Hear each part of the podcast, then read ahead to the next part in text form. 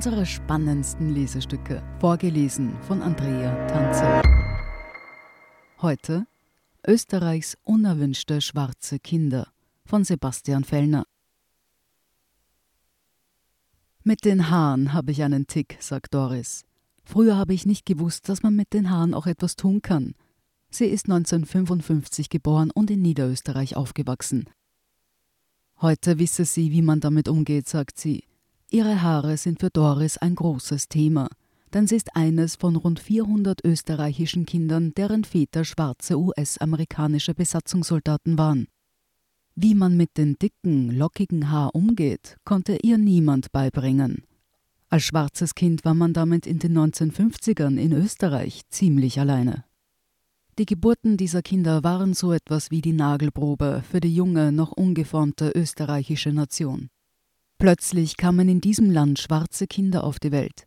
Nur wenige Monate nach dem Ende einer Diktatur, deren rassistischer Wahn von der angeblichen genetischen Reinheit einen millionenfachen Mord zur Folge hatte, und Jahrzehnte bevor Österreich seine Rolle im Nationalsozialismus aufzuarbeiten begann. Die Historikerin Ingrid Bauer von der Uni Salzburg und der Historiker Philipp Rohrbach vom Wiener Wiesenthal-Institut für Holocauststudien forschen seit Jahren zu den Schicksalen der österreichischen Kinder schwarzer US-amerikanischer Besatzungssoldaten. Sie haben die aktuelle Ausgabe der Zeitschrift Zeitgeschichte zu dem Thema herausgegeben. Für ihre Arbeiten haben sie auch Doris interviewt. Man muss bedenken, dass die meisten Menschen in Österreich zu dieser Zeit noch nie einen Menschen mit nicht weißer Hautfarbe gesehen haben, sagt Bauer zum Standard. Jene jungen schwarzen Männer, die in den amerikanischen Besatzungszonen in Wien, Salzburg und Oberösterreich auftauchten, haben also die entsprechende Aufmerksamkeit erhalten.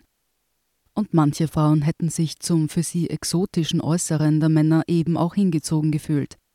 Die afroamerikanischen Soldaten sind als sehr liebenswert, fürsorglich und kinderlieb im Vergleich zu den weißen amerikanischen Soldaten wahrgenommen worden, erklärte Geschichtswissenschaftlerin. Umgekehrt war der Einsatz in Europa für viele schwarze Soldaten von weniger Unterdrückung geprägt als der Alltag in den damals noch segregierten USA. Es entstanden also etliche Beziehungen aus ihnen und auch mehrere hundert Kinder mit einer weißen Mutter und einem schwarzen Vater. Mindestens die Hälfte der Beziehungen war, von den Hoffnungen her, längerfristig angelegt, sagt Bauer. Es waren keineswegs nur flüchtige Beziehungen oder Flirts, es gab die ganze Bandbreite. Doch es kam sehr oft etwas dazwischen.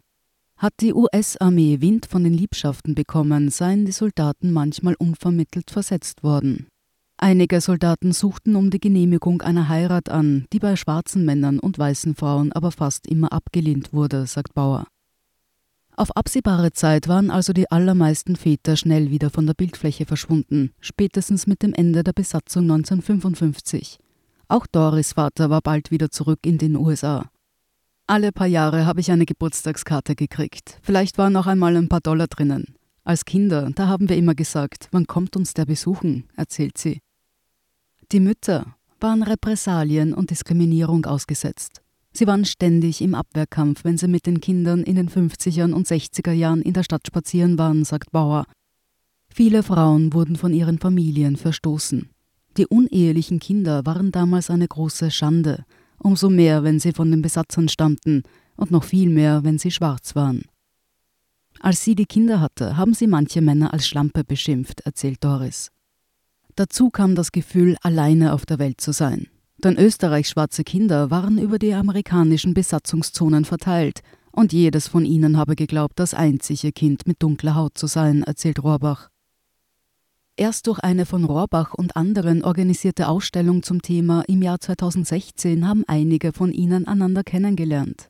Das Ausmaß der rassistischen Diskriminierung, der diese Kinder ausgesetzt waren, wird auch durch die Adoptionsprogramme nach 1945 deutlich. Jugendämter waren nach dem Krieg sehr engagiert dabei, Kinder zu Familien im Ausland zu bringen. Das hatte zunächst einmal gar nichts mit der Hautfarbe zu tun. Durch die Folgen des Krieges waren viele Kinder elternlos. Der Staat hatte die Obhut über sie. Und auch über die allermeisten Kinder von Soldaten der Siegermächte, denn sie kamen fast immer unehelich zur Welt. Die Mütter waren Alleinerzieherinnen.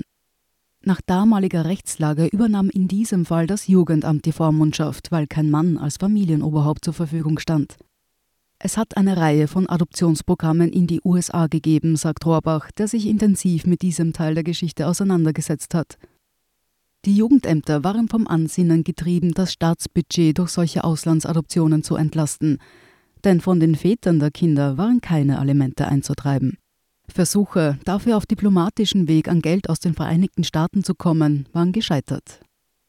Um die budgetschonenden Adoptionen voranzutreiben, wurden auch die Mütter teils massiv unter Druck gesetzt, der Kindesabnahme zuzustimmen. Die Ämter drängten, dass es doch besser für das Kind sei, bei einer schwarzen Familie aufzuwachsen und dass die Idee, es hier aufzuziehen, verrückt sei. Als aber in den 50er Jahren langsam der wirtschaftliche Aufschwung einsetzte, wandelte sich die Einstellung der Jugendämter. Plötzlich bemühten sie sich, Kinder in Österreich zu behalten, um zum Bevölkerungswachstum beizutragen. Intern wurden Auslandsadoptionen untersagt. Mit einer Ausnahme. Salzburg versuchte weiterhin, Kinder ins Ausland zu schicken. Im Jahr 1961 berichtete das dortige Jugendamt, dass für ein Kind endlich eine Familie in den USA gefunden werden konnte. Es hätte ja keine Hoffnung auf eine Zukunft in Österreich, und der Staat sei durch die Adoption von einer großen Last befreit worden. Rohrbach sagt, man sei sehr bemüht gewesen, sichtbare Überbleibsel der Besatzungszeit loszuwerden. Da sieht man explizit, dass das ein rassistisches Framing gehabt hat. Nur Wien wehrte sich gegen die Diskriminierung der schwarzen Kinder und lehnte ihre Kategorisierung ab. Mündel seien Mündel, erklärte die Stadt. Die Hautfarbe spiele keine Rolle. Was hat sich für Schwarze in Österreich seitdem geändert? Betroffene Kinder werden nicht mehr systematisch außer Landes gebracht. Es gibt schwarze Vorbilder, Politikerinnen, Sportlerinnen, Künstler, aber auch sie sind Rassismus ausgesetzt. Doris sagt heute, ich fühle mich nicht als Schwarze, aber bei manchen Sachen dann schon. Für meine Freundinnen bin ich schon immer die Exotische, eine, die immer ein bisschen anders ist.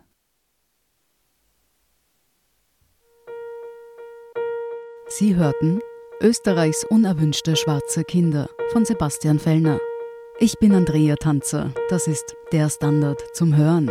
Um keine Folge zu verpassen, abonnieren Sie uns bei Apple Podcasts oder Spotify und wenn Ihnen unsere Lesestücke gefallen, freuen wir uns über eine 5-Sterne-Bewertung. Bis zum nächsten Mal.